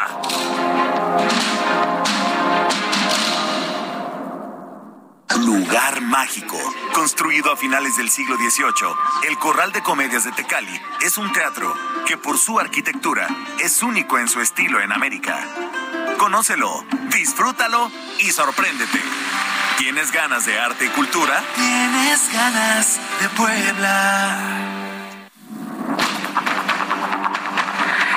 Media, las 19 horas con 30 minutos, hora del centro de la República Mexicana. Bien. Le voy a dar un corte informativo de cómo va nuestro ejercicio del día de hoy, nuestro sondeo. a propósito de, de, lo que nos informa Poligrama y que pone los nombres de algunos aspirantes de la oposición, me quise centrar en Enrique de la Madrid, sobre todo en el hipotético caso de que él renunciara al PRI, se convirtiera finalmente en un líder o en un candidato de la oposición. ¿Por quién votaría usted si en la oposición estuviera Enrique de la Madrid y en Morena Marcelo Ebrard? Ya hemos platicado mucho de Marcelo Ebrard, que es un serio aspirante a la candidatura por Morena el 2024. Quienes conocen la entraña, ¿no? La, tripa, ¿no? del Movimiento de Regeneración Nacional me dicen que no podría ser Marcelo, que es Claudio Abadán. Pero si Marcelo Ebrard se coloca por encima de las preferencias y una garantía de triunfo de Morena para 2024, suponiendo que entonces Morena el presidente digan, bueno, va Marcelo, ¿Por quién votaría usted? ¿Marcelo Ebrard como candidato de Morena o por Enrique de la Madrid de la oposición? Es un ejercicio, ¿eh? Hasta este momento el 85% de las personas que han pasado nuestra forma de consulta en Twitter, arroba Jesús Martín MX, votarían por Enrique de la Madrid de la oposición y solamente el 15% por Marcelo Ebrard de Morena. Y comentarios, ¿no? Como el de Valle Arboledas que me dice, probablemente anularía mi voto y votaría por el doctor Simi. ¿En serio, Valle? Ay, capitán. El INDA si baja, no hay mucho que pensar, hay que actuar desde ahora. México, la democracia, la libertad, el progreso, estabilidad, muchas garantías están en riesgo con Morena. Bern me escribe, votar de nuevo por cualquiera de los integrantes de la 4T de Morena sería signo de que estamos perdiendo cromosomas, me dice. Eli, preferiría darle mi voto a don José, el que vende fruta, pero no votaría por ninguno de Morena bajo ninguna circunstancia. Dice Eduardo García, pregunta capciosa, necesitaría escuchar Ay, me brincó, es como están entrando mensajes. Escuchar sus propuestas, si no es elegir entre el cáncer y la lepra. A ver, hoy la lepra ya se cura, ¿eh? Con un buen antibiótico. El cáncer todavía no. Digo, si vamos a una comparación literal, estimado Eduardo, si vamos a una comparación literal, hoy la lepra es fácilmente curable con el antibiótico indicado para combatir al bacilo, porque es una bacteria, un bacilo. El cáncer todavía está en investigación, todavía, y ese, ese tarde que temprano, pues arranca la vida, ¿no? en esa comparación, claro está. Le invito para que entre en estas formas de consulta, Twitter, arroba Jesús Martín MX, estamos haciendo este ejercicio. Ah, si quiere usted para tomar temperatura al día de hoy, falta mucho tiempo todavía y muchas decisiones todavía que van a transcurrir en estos meses. Pero si en el hipotético caso de que Marcelo Ebrard sea el candidato de Morena y Enrique de la Madrid el de la oposición, ¿por quién votaría usted? Le invito para que entre a nuestra forma de consulta en Twitter, arroba Jesús Martín MX, arroba Jesús Martín MX. Noticia importante desde el punto de vista financiero, no lo podemos eh, pasar de lado, por supuesto. De hecho, ayer lo anunció nuestro querido amigo Juan Musi, analista financiero aquí en el Heraldo Radio. Finalmente, hoy la Reserva Federal de los Estados Unidos tomó la decisión, la decisión provocó un terremoto en los mercados, una caída que después luego se estabilizó. Nos va a platicar todo lo ocurrido el día de hoy. Juan Musi, me da mucho gusto saludarte. Bienvenido, Juan, ¿cómo estás? Igualmente, mi querido Jesús Martín, qué gusto saludarte. Muy buenas tardes. Ya. Y hombre, eh, ayer como te decía, ¿te acuerdas que te dije? Lo más probable es que suba 0.75 Así es. no debe de haber sorpresa. Lo más importante va a ser el mensaje posterior al anuncio. Y así fue. Cuando anuncia el incremento de 0.75, pues la verdad es que el mercado no creas que reaccionó ni bien ni mal, simplemente estuvo plano esperando la, intervención de Jerome Powell. Y cuando sale a hablar Jerome Powell, pues mira, de entrada salió con una cara de preocupación que no podía ocultar, ¿no? Así como cuando un niño hizo una travesura y te preguntas quién fue, salió con cara de preocupación. Y luego empezó el discurso, y pues la verdad es que sí, sí es un discurso que yo te podría resumir como preocupante ante una inflación global. Obviamente él habla por la inflación en Estados Unidos, pero también se va a decirlo globalmente, que no cede, que no está eh, bajando. Y ellos tienen un sistemita muy curioso en el que predicen cómo van a comportarse los siguientes movimientos de la Fed. Es como si el Banco de México proyectara una gráfica o una tablita a futuro de cuántos miembros piensan que se va a incrementar la tasa a la siguiente reunión en octubre 0.5, 0.75 1, pero en la FED son mucho más miembros, son como 12 miembros los que integran el comité abierto. y le llaman el dot plot. La traducción exacta sería como, es una gráfica, los dots son los puntos y plot es como poner en contexto cuántos miembros están inclinándose a que se siga subiendo y a qué ritmo. Bueno, pues cuando habla de esta proyección que tienen los miembros de la Fed hacia adelante, pues prácticamente dejó ver que van a volver a subir la tasa eh, 0.75% en su siguiente reunión. Eh, hoy esa tasa ya se ubica en 3.25, entonces se va a ir a 4% muy rápido. Y la nueva proyección es que para el 2023 esta tasa que va a llegar te digo, muy rápido al 4%, podría llegar hasta el 4.6%, cuando el mercado estaba pensando que el máximo nivel que iba a alcanzar esta tasa era entre el 4 y el 4.2, pues ya ahorita Jerome Powell ya les dijo que creen, no, el nuevo, la nueva proyección se ubica en 4.6 y eso fue lo que prácticamente eh, ocasionó pues una baja más agresiva y un comportamiento más negativo. ¿Qué decirte, mi querido Jesús Martín, a ti a los inversionistas? Son momentos complicados, yo sigo pidiéndole a nuestro auditorio que si están invertidos en empresas serias, en acciones, y de momento están viendo pérdidas, entiendo, comprendo, somos compañeros del mismo dolor, pero no hay que tomar pérdidas. Si es dinero que no necesitas, si es dinero a largo plazo, es el peor momento para vender. Y si alguien se metió y necesita echar mano de ese dinero, que es el peor de los mundos, pues si ahí no hay mucho que hacer, pero siempre hay que tener un buen asesor y que te diga, oye, si es dinero para largo plazo, pues puedes transitar eh, estas volatilidades, estas crisis, estos cracks, y, estoy seguro que a futuro van a, van a compensar. De hecho, estoy tan seguro, Jesús Martín, que hay hoy muchos fondos de las propias empresas que hoy están muy baratas, que con su misma tesorería están recomprando acciones a los precios actuales. Los billonarios, los Warren Buffett, eh, los Bill Gates, los Soros, estos inversionistas que, que, pues todo mundo ubica, ¿no? El mismo Jeff Bezos con Amazon, están recomprando acciones ahorita, porque saben que están muy baratas. Baratas. Entonces, si en algo puedo ayudar a nuestro auditorio a, a, pues a tranquilizarlos es esto es temporal, lo hemos visto, es cíclico, nos vamos a recuperar, ojalá no sea usted, si me está escuchando, uno de los que pues no tiene de otra y tiene que vender en este momento, pero si no tiene que, hay que aguantar porque este tema, pues yo creo que por lo menos otros tres, cuatro meses, mi querido Jesús Martín. Bueno, otros, otros tres o cuatro meses, eso es importante saberlo para que el público tenga calma. ¿Cuál va a ser el efecto de esta decisión de la Fed en la política monetaria en nuestro país para los siguientes días? ¿También visualizas que suban 75 puntos bases o tal vez un punto porcentual completo en, en la siguiente toma de decisión, Juan? Mira, yo por mí, y ya lo sabes, yo por mí le subo al radio todos los días y hablaré a diario contigo porque mañana se anuncia la inflación en México. Bien. Entonces, el Banco de México va a tener más elementos para tomar la decisión la semana entrante.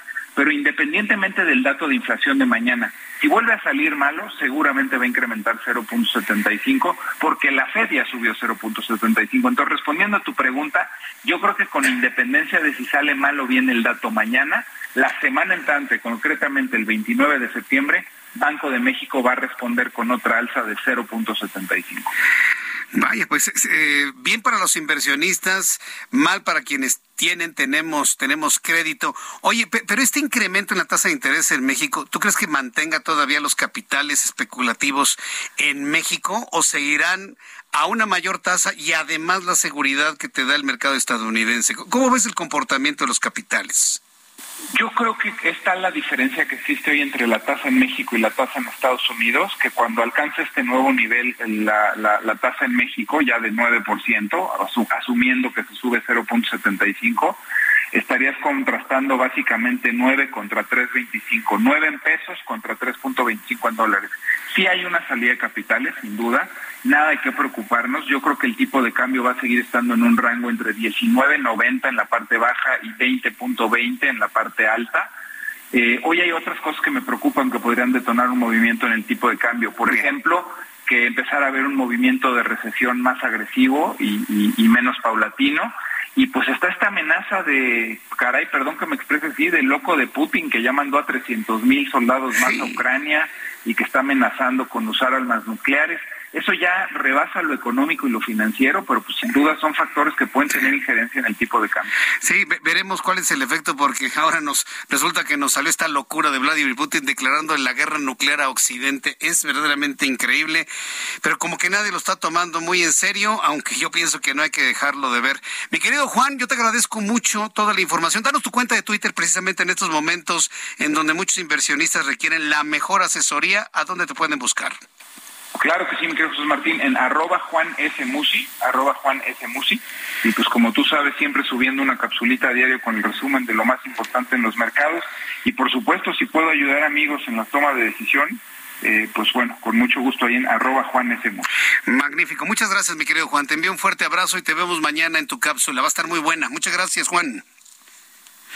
Hasta luego. Juan, Juan, Juan Musi, nuestro analista financiero aquí en el Heraldo Radio. Son las 7.41 hora del centro de la República Mexicana. Vámonos directamente hasta España. Patricia Alvarado nos ha dejado este trabajo. Luis Miguel Martínez Ansúrez, que es buen amigo de nuestro programa de noticias, el presidente del INAP, estuvo en España allá eh, nos tiene la siguiente información. Adelante, Patricia, gusto en saludarte. Muy buenas noches allá. Muy buenas tardes, Jesús. En Madrid arrancó el Congreso Internacional de SIGAP, el organismo encargado de la gobernanza de la administración y políticas públicas de España. Bajo el título Gobernando el futuro post-COVID, durante tres días, personalidades de 12 países expondrán en 40 mesas redondas sus propuestas para optimizar la administración pública. El marco del encuentro, el Salón de actos de la Facultad de Ciencias Políticas y de Sociología de la Universidad Complutense. En representación de México, el doctor Luis Miguel Martínez Ansúrez, presidente de INAP, Instituto Nacional de Administración Pública, abrió la sesión inaugural de la Asamblea con la ponencia Innovación Pública en Iberoamérica, que versó sobre los retos del futuro con la oportunidad que nos brindan las nuevas tecnologías. Escuchemos al presidente del INAP, Luis Miguel Martínez Fundamentalmente es el uso de herramientas modernas que nos da la, la, inteligencia artificial, la robótica, todas las herramientas que sean posibles para darle mejor servicio al ciudadano. Lo mejor que se puede hacer es una alta calidad en la gestión pública. Eso es lo que fundamentalmente nos da. Y en post-COVID, toda la experiencia que nos dejó las el gobierno abierto, el gobierno electrónico en estas posibilidades. No todo puede ser así, pero fundamentalmente darle ese uso y esas herramientas a través de capacitar al servidor. El presidente de INAP destacó que la administración pública es la que permea las instrucciones del gobierno y hace posible la empatía con el ciudadano y abogó por una administración bien profesionalizada. En el marco del Congreso se firmó un convenio de colaboración entre el organismo público SIGAP y el INAP de México para impulsar intercambios orientados a mejorar la ayuda a la ciudadanía. Jesús, mi reporte desde Madrid. Patricia Alvarado, Heraldo Media Group. Muchas gracias, Patricia Alvarado, desde Madrid, España. Siéntate aquí, mi querido Mariano, por favor, utilice esta, esta silla. Ya son las 7.44, hora del centro de la República Mexicana. Ya está Mariano Riva Palacio por aquí con nosotros. Pero antes, saludo con muchísimo gusto a Miguel Laporta. Él es CEO de World Vision México, a quien le agradezco que me tome la comunicación el día de hoy. Estimado Miguel Laporta, bienvenido. Muy buenas tardes. Gracias Jesús por abrirnos esta ventana para platicar contigo y con tu auditorio. Buenas tardes. 40 años de la organización en México trabajando en favor de la infancia. ¿Cómo lo están de alguna manera celebrando y conmemorando estos 40 años? Pues por una parte, Jesús, estamos de mantener, de mantener largo celebrando 40 años de México. En México, World Vision es una institución que a nivel global tenemos presencia en 100 países somos una de las cuatro fundaciones humanitarias en temas de niñez más grandes, mejor año de, de, UNICEF o de Save the Children, etcétera. Y pues muy contentos de tener la oportunidad de haber estado trabajando en México por los últimos 40 años, pero con muchos retos. Eh, Jesús, me gustaría poderte decir que estamos entregando 40 años después un, un México sin pobreza, sin necesidades de educación, de salud, de acceso a agua, etcétera, pero pues estos retos siguen y eso también nos da mucho compromiso y entusiasmo para seguir trabajando en México mínimo por 40 años más, pero también muy contentos y como te decía trabajando mucho para pues consolidar el tema social en México y sobre todo ahorita en tu entrevista anterior decían en este post-COVID y sobre todo en este COVID, si es que ya le podemos llamar así, estamos encontrando pues una dinámica eh, social muy distinta a la que teníamos hace, hace dos años, ¿no? en temas de pobreza, en temas de juventud, en temas de educación, y por eso hemos definido una estrategia donde queremos llegar a cuatro millones de niños, niños y adolescentes para este para el 2024 trabajando mucho en temas de influencia en, política pública para asegurar que las leyes cubran eh, pues primero el presupuesto federal que nunca baje en temas de, de, de, infancia y juventud, pero también acciones muy puntuales. El día de ayer estuvimos en Monterrey firmando un convenio con el TEC, por poner un ejemplo, donde estamos firmando un, un acuerdo para capacitar a profesores eh, de escuelas públicas y para que el tema de la lectoescritura este, se refuerce. Y hoy sabemos que esto es más importante que nunca antes, porque después de haber estado los niños y los jóvenes fuera de las aulas durante año y medio y que apenas se está tomando en el país, pues sabemos que este, este, esta ausencia en las aulas pues nos deja mucho muchos retos en temas en temas de educación. Entonces, estos son el tipo de acciones que estamos empezando a, a implementar. Jesús, y estamos pues muy contentos y muy comprometidos trabajando por México. Correcto. Ahora bien, eh, ¿cómo enfrentar las realidades de país que transitan por lo político y por lo financiero? Hace rato platicaba, por ejemplo, con especialistas en el área farmacéutica y bueno, pues dudan que se alcancen los niveles de recursos y de piezas de medicamentos, por ejemplo, para los niños. Ante estas realidades donde es más importante lo político que otras cosas, ¿cómo lucha eh, World Vision México? Entonces, el tema que saca su central muy importante, yo siempre he dicho que es una lástima que los niños no voten en este país, porque si los no, si los niños votaran estarían al centro de las de las decisiones políticas. Y un tema que nos preocupa muchísimo es por ejemplo el tema el tema de vacunación en general, la vacunación en México que era un tema tan sólido en general donde teníamos un sistema de vacunación sumamente efectivo que habíamos logrado erradicar enfermedades como la poliomielitis, sarampión, viruela, etcétera muy lamentable ver que, pues lamentablemente con toda la eh, todo todo el enfoque que se dio a las vacunas del covid los niños se quedan otra vez a la deriva y no han sido vacunados no entonces eso nos preocupa muchísimo porque estamos viendo muchos rebrotes de enfermedades que inclusive ya se habían ya se habían terminado. Un tema donde fuimos muy vocales y no bajamos la guardia Jesús, es que afortunadamente los niños hoy ya están siendo vacunados en temas de COVID, pero también fuimos de los últimos países, no solo en América Latina, sino en el mundo, en empezar a vacunar a niños en 12 años de edad. No es increíble que estamos hablando que esto sucedió en nuestro país apenas hace dos meses. Nosotros fue una lucha que tuvimos, eh, pues estuvimos hablando con diputados, con senadores, a todos los niveles eh, eh, estatales, municipales federales, para que se incluyera a los niños dentro, de, dentro del tema de la vacunación llegó tarde, afortunadamente eh, llegó, pero tenemos pues muchos retos en este en este sentido, ¿no? También nos preocupa no solo el tema de, de salud, nos preocupa muchísimo ver que mientras nosotros como sociedad nos dormimos, si podemos decirlo así, durante el tiempo del COVID, lamentablemente el crimen organizado no lo hizo y hemos visto cómo se han incrementado las filas del crimen organizado por jóvenes que dejaron la secundaria, los niveles de deserción escolar son muy grandes, un joven de secundaria que, que dejó de asistir a la escuela durante año y medio, pues eh, se ocupó, ocupó su tiempo, se puso a trabajar, porque también las necesidades económicas de las familias, pues hay que entender que son las que son, lamentablemente, y en el mejor de los casos son están siendo activamente económicos, pero también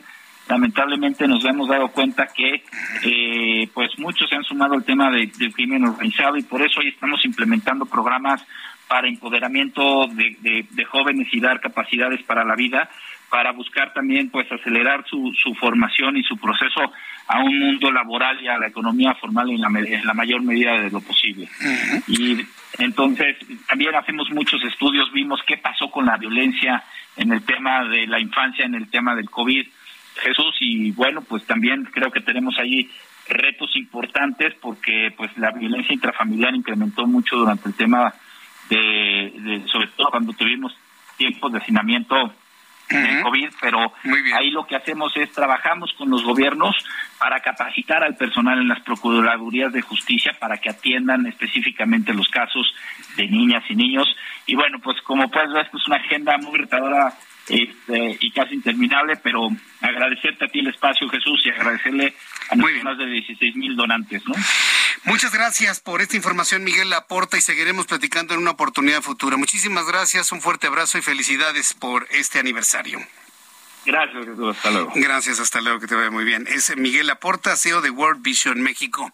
Cuando son las 7.50, Mariano Riva Palacio con la información todos los miércoles. Cerramos con broche de oro, ¿verdad? Cerramos con broche de oro. Bueno, pero mira, definitivamente el tema pues es un poquito delicado, desgraciadamente. Fíjate que hay una investigación muy reciente que se da a conocer en los Estados Unidos, que no solo el cáncer de pulmón, te da, por ejemplo, por aspirar humo de leña, la gente que está en contacto con el asbesto en algunas fábricas o por fumar demasiado, que es el 85% de estos tres casos, el 85% que te puede dar cáncer de pulmón. ¿Y el otro 15? Fíjate que hay un dato muy interesante. Resulta que el cambio climático, el cambio climático puede ayudar puede originar que una persona padezca cáncer de pulmón. El cambio climático. Exactamente. ¿Por qué? Por em, exactamente la emisión de gases a la atmósfera. Se están combinando una cantidad impresionante de gases en la atmósfera, querido Jesús Martín Mendoza. Esto está ocasionando que en muchos lugares esté el ambiente, ¿no? La atmósfera, el cielo, pues, completamente contaminado y la gente esté constantemente aspirando esta serie de gases. Algunas investigaciones señalan que los gases de efecto invernadero que más se detectan en el ambiente, Jesús, son dióxido de carbono, óxido nitroso y el metano. Estos tres combinados pueden hacer una combinación completamente fatal. A ver, otra vez. Dióxido de carbono. Dióxido de carbono. Óxido nitroso. Óxido nitroso. Metano. Metano. Wow. Sí. Entonces la combinación de estos tres gases a la larga... De efecto invernadero. exactamente. Entonces la gente está constantemente eh, aspirando todo esto. ¿Cuáles son las consecuencias humanas derivadas del cambio climático, Jesús Martín? Los científicos dicen que el principal efecto negativo en el hombre es el aumento en el número de casos de cáncer de pulmón, enfermedad que en México representa un reto importante para la salud pública. Fíjate que en el año 2020 se registraron 7.900 casos nuevos con 6.000 muertes. La cifra de fallecimientos conforme, digamos, en cuanto a la relación con los casos nuevos presentados es muy elevada. Estás hablando de 7 mil casos nuevos por año y que haya al año 6 mil fallecimientos es una situación completamente elevada. Le preguntamos al doctor Eric Berniquer, él es oncólogo médico del Hospital Houston Methodist, y él nos dice que se estima que entre el 15, exactamente el dato que tú dabas, y el 18% de los casos no están relacionados con el tabaco pudiera existir el caso de que por el efecto invernadero, la acumulación de gases en la atmósfera, esto podría estar ocasionando. Además del cough-cough, ya sabes, los ojos que se, te ponen llorosos, la molestia en la garganta, ahora resulta que se están localizando casos de cáncer de pulmón. Por todo lo anterior, Jesús Martín, estos médicos hacen un llamado urgente para aumentar la investigación y la conciencia pública sobre las consecuencias para la salud por la contaminación ambiental, pues derivada del cambio climático. Se tiene que llegar, Jesús Martín, a más fuentes de energía renovable, y fíjate lo que dicen, y tratar de limitar la barrera de los combustibles fósiles. Es el mensaje de los expertos. Más energías renovables menos combustibles fósiles. Entre más estemos quemando gasolinas, carbón, todo lo que se va de cochinada al medio ambiente, si aprovechamos la energía eólica, si aprovechamos la energía solar, podemos hacer un cambio importante, no solo al ecosistema, querido Jesús Martín Mendoza, ahora resulta que con este tipo de investigaciones, pues también a la salud humana. No lo puedo creer. El cambio climático, gases de efecto invernadero también nos provocan enfermedad. Oye, ¿qué, qué nota? Danos tus redes sociales para que el público pueda conocer más de esta y otras investigaciones tuyas. Mariano. Jesús Martín Mendoza, aprovecho la oportunidad. Estamos estrenando cuenta en TikTok, entonces aprovecho para decirles que estamos en Mariano Riva Palacio 1, ahí estamos, y en Twitter estamos como JM Riva Palacio para quienes me quieran seguir. Muchísimas gracias, querido amigo. Gracias, Mariano. Que tengas muy buena noche. Gracias, hasta mañana. Esto fue Heraldo Noticias de la tarde con Jesús Martín Mendoza.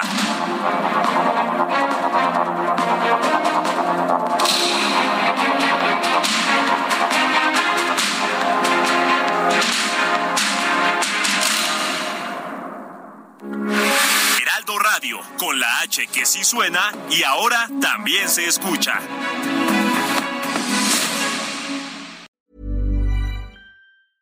Hey, it's Danny Pellegrino from Everything Iconic.